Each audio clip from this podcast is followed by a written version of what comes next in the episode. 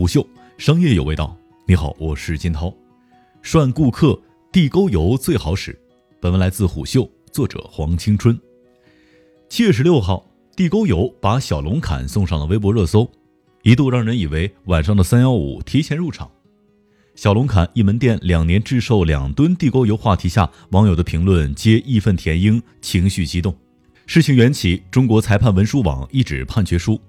陕西省榆林市榆阳区人民法院的一则刑事判决书显示，知名火锅品牌小龙坎在榆林一家加盟门店两年间销售给顾客用地沟油制成的火锅锅底超两吨。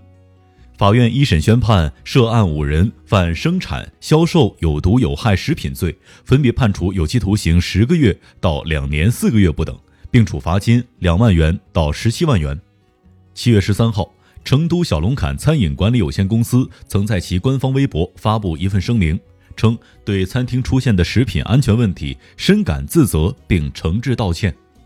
这并非小龙坎第一次被爆出地沟油问题了。二零一八年，网上就有人曝光小龙坎在吉林长春、黑龙江哈尔滨、江西南昌三家门店利用大桶收集底油，存在肉类即将过期、餐具不消毒等问题。自从1998年地沟油逐渐打开市场，城市下水道便成为了一些人的财富密码。彼时，掏油工每天从酒楼、饭店附近下水道捞取大量的暗淡浑浊且呈现褐红色的膏状物，经过过滤、加热、沉淀、分离等一系列的操作，便能让这些散发恶臭的垃圾变身为油，再送往黑作坊提纯。掏油工还会去餐馆后厨拉烧水。从中挑出一次性筷子、骨头、卫生纸等杂物，持续搅拌，并用勺子舀出浮油。待浮油囤积到一定量，便送往黑作坊炼制。就这样，废油从后厨下水道流出去之后，转了一圈，又回到了餐桌上。而且，油贩子必会喊产品为地沟油，他们对深加工时的油称为毛油，出厂之后称为红油，销售时称为米糠油、免死油。应对政府监管部门的时候，则称为饲料用油。二零一二年，最高人民法院、最高人民检察院、公安部联合下发关于依法严惩地沟油犯罪活动的通知，明确要求对具有累犯、前科、共同犯罪的主犯、集团犯罪的首要分子等情节，以及犯罪数额巨大、情节恶劣、危害严重、群众反应强烈、给国家和人民利益造成重大损失的犯罪分子，依法严惩。最当判处死刑的，要坚决依法判处死刑。然而，明知地沟油有毒的情况下，一些餐饮老板还是冒着违法的风险去使用。根本原因在于为了节省成本。餐饮业竞争激烈，人流密集处小吃店林立，而这些涮炸类餐饮店面，除开人力和店面费，最大成本就在于油和食材。网上有调查显示，从餐厨垃圾当中提炼一吨地沟油，成本仅三百元左右。这些掏地沟油的人看似不起眼，实际上平均掏一桶油就能够挣七八十元。一个人通常每天能掏四桶，回收提炼之后，就算只按食用油市场价格的一半出售，每月也能赚一万多元。二零一零年，《中国青年报》曾经做过一期围剿地沟油的报道，轰动一时。当时报道当中披露的数据是，每年有两百万到三百万吨地沟油溜回餐桌。如果你看到百万吨地沟油流向餐桌触动并不大，那是因为还不清楚地沟油会对人体造成多大的危害。建议看看当年李鹏发表在《科技生活周刊》上的“比三聚氰胺还毒的地沟油”这篇文章。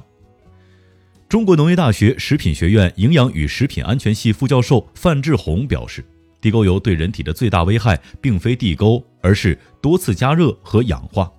另外，其中的维生素 E 和必需的脂肪酸会逐渐损失殆尽，而有害的反式脂肪酸会持续增加，饱和脂肪增加，奇形怪状的油脂氧化聚合和环化产物会充斥其中。说人话就是，反复加热的次数越多，产生的强致癌物含量则越高。如果人长期食用，轻则食物中毒，重则全身癌变。北京食品安全监控中心对公安部门送检油样出具的检测结论亦显示。用地沟油生产的食用油含有多种的有毒有害物质，其中有相当部分具有高致癌性。湖南省疾病预防控制中心刘富强博士亦对此分析道：首先，在炼制地沟油的过程当中，动植物油经过污染之后会发生酸败、氧化和分解等一系列的化学变化，这将产生大量对人体有中毒性的物质。人一旦食用地沟油之后，会引起消化不良、头痛、头晕、失眠、肝区不适等症状。其次，地沟油的制作过程非常的不卫生，导致大量的细菌、真菌等有害微生物污染。而这些物质一旦到达人的肠道，轻的腹泻、呕吐，重的则会引发肠胃疾病。最后，地沟油当中混有大量的污水垃圾和洗涤剂，含铅量也会严重超标。食用含铅量超标的食品，则会引发剧烈的腹绞痛、贫血、中毒性肝病等症状。事实上，地沟油回收之后，化工企业可以用提取物制造肥皂，饲料企业可以做成饲料，而最普遍的处理方法则是提炼生物柴油。生物柴油技术是餐厨垃圾综合利用项目当中唯一成熟的产业化技术。据中国科学院广州能源研究所所长吴创之介绍，这种生物柴油与普通柴油的使用效果完全一样，价格也比一般的汽油低，而且燃烧充分，可大大缓解城市空气污染的问题。吴创之指出，汽油当中添加百分之二十的生物柴油，可以减少排放百分之五十的二氧化碳，百分之七十的二氧化硫，空气毒性可降低百分之九十。与普通柴油相比，生物柴油是典型的绿色能源。生物柴油它的原料供应在日本、美国、德国等发达国家早已不是问题。中国虽然也出现了多家利用地沟油等餐厨废油炼制生物柴油的企业，但是从生产到销售都面临着困难。首先，生物柴油不能单独用于车辆燃料，需要以国家规定的比例混入石化柴油当中使用。其次，中兴石化公司负责人李庸曾经对媒体算过一笔账：现在柴油的市场价格在七千元每吨左右，目前从收废油的个体手中买精油要五千元每吨以上，加上中间炼化的成本约一千四百元每吨，仅有不到一千元的毛利。而炼黑油的人则把精油炼制成可添加的食用油，每吨成本只要七百多元，混合进食用油当中却可以卖一万元每吨到一万五千元每吨的高价。炼黑油的人盈利空间大，他们就在收油市场上一再提价。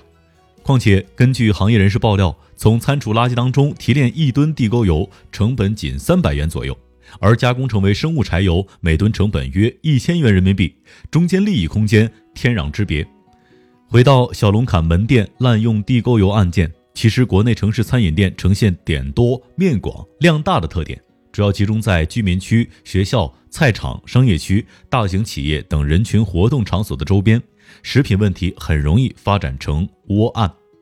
在对加工销售地沟油等违法行为惩治的同时，更应该明确对其源头、城乡餐厨烧水的收集、特许加工、科学处理、再生利用等各个环节的法律法规。这样，餐饮产业才能够良性竞争，不让地沟油卷土重来。虎嗅商业有味道，我是金涛，四点水的涛，下期见。虎嗅商业有味道，本节目由喜马拉雅、虎嗅网联合制作播出，欢迎下载虎嗅 APP，关注虎嗅公众号，查看音频文字版。